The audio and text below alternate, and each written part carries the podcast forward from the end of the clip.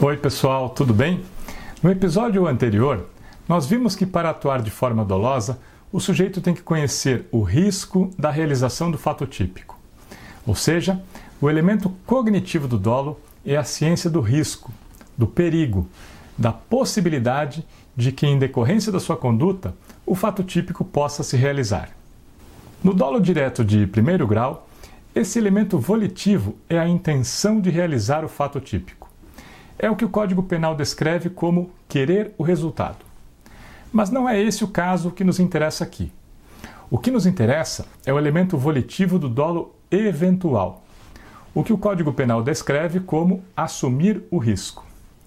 E quem assume o risco não quer implementar o fato típico. Trata-se de uma outra relação volitiva. E existem duas formas de assumir o risco. A primeira forma de assumir o risco é aquela em que o sujeito é indiferente em relação ao fato típico. É a hipótese tratada na chamada fórmula de Frank, em que o sujeito não se importa com o fato. Ele realizaria a conduta mesmo que soubesse que o fato iria ocorrer. Ele não se importa com isso. Bem, isso explica a atitude do sujeito em relação ao fato em muitos casos, mas não em todos.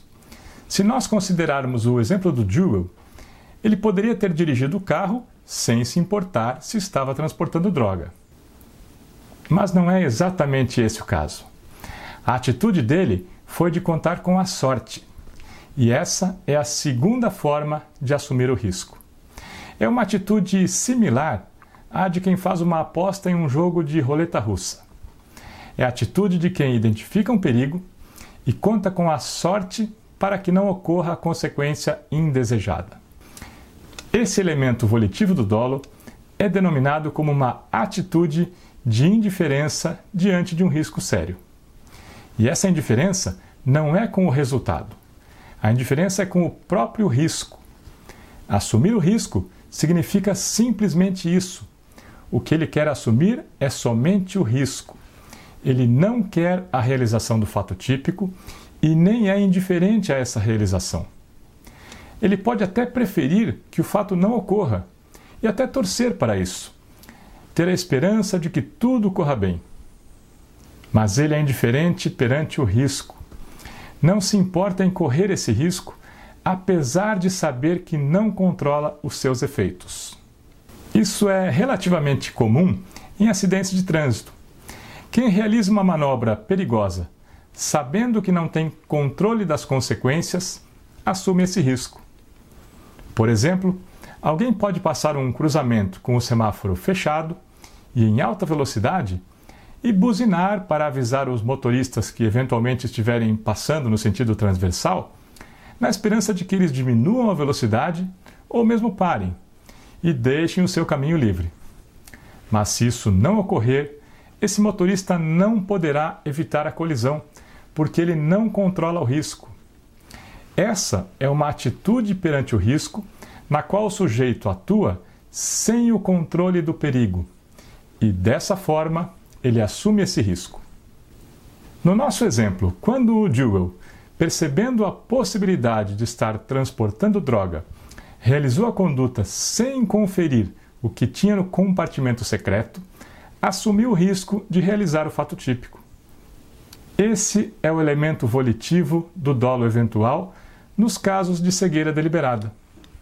A assunção do risco, devido à atuação em um contexto em que a possibilidade de realização do fato típico foi identificada, mas cuja efetiva configuração do fato será aleatória para o sujeito. Dependerá da sorte.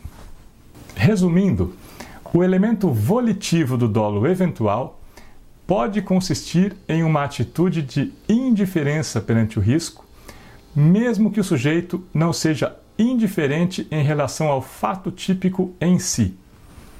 Isso é, ele pode não querer que o fato típico ocorra, mas atuar em um contexto no qual não controle o risco e por isso a eventual realização do fato típico será aleatória. Ele estará assumindo o risco, apesar de não querer que o fato típico se realize. Isso não é algo especial ou específico dos casos de cegueira deliberada. Os exemplos mais comuns dessa forma de assumir o risco são os de acidentes de trânsito, como eu indiquei antes. E o exemplo mais emblemático é o da roleta russa. Mas a forma de assumir o risco é a mesma, tanto nesses casos como nos casos de cegueira deliberada. Isso é, atuar sabendo que o fato típico pode ocorrer e sem o controle sobre o risco desse fato típico se realizar. Bem, agora que já definimos o elemento cognitivo do dolo, o conhecimento do risco, e o elemento volitivo, a atitude diante do risco, vamos analisar mais alguns aspectos específicos dos casos de cegueira deliberada. No próximo episódio, vamos ver o conteúdo do elemento cognitivo. Isso é, qual risco o sujeito deve conhecer? Até o próximo episódio.